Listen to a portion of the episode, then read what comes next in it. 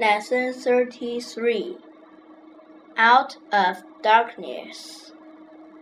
Nearly a week passed before the girl was able to explain what had happened to her.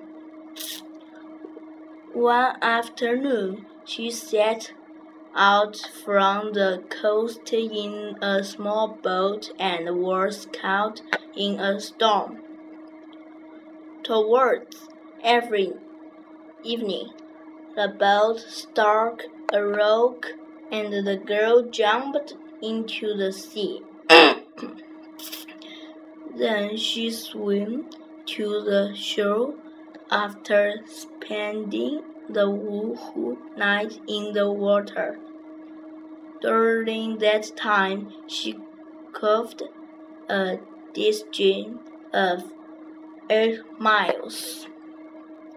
Early next morning, she saw a light ahead.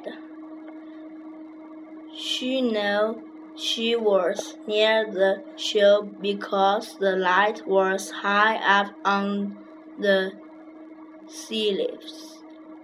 On arriving at the shore, the girl started up the steep towards the light she had seen. That was all the remembered.